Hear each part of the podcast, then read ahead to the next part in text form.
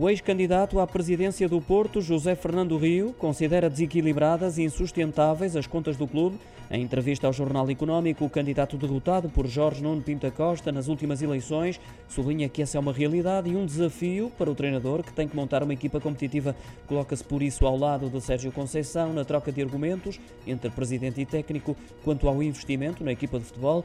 Nas palavras de José Fernando Rio, Pinto da Costa pecou por não ter ficado calado. O ambiente para os lados do Dragão não é o melhor face à distância pontual do Porto em relação ao Benfica no campeonato e em virtude desta troca de afirmações entre a equipa técnica e a direção do clube. A relação entre treinador e presidente já conheceu melhores dias, no entanto, José Fernando Rio duvida que chegue a um ponto de ruptura, mesmo com jogos de bastidores ou sem reconhecimento ao trabalho do técnico. Mantém a esperança de ver Sérgio Conceição até ao final do contrato, que tem a duração de mais uma época, até porque tem a firme convicção de que há muito mérito do treinador nas recentes conquistas.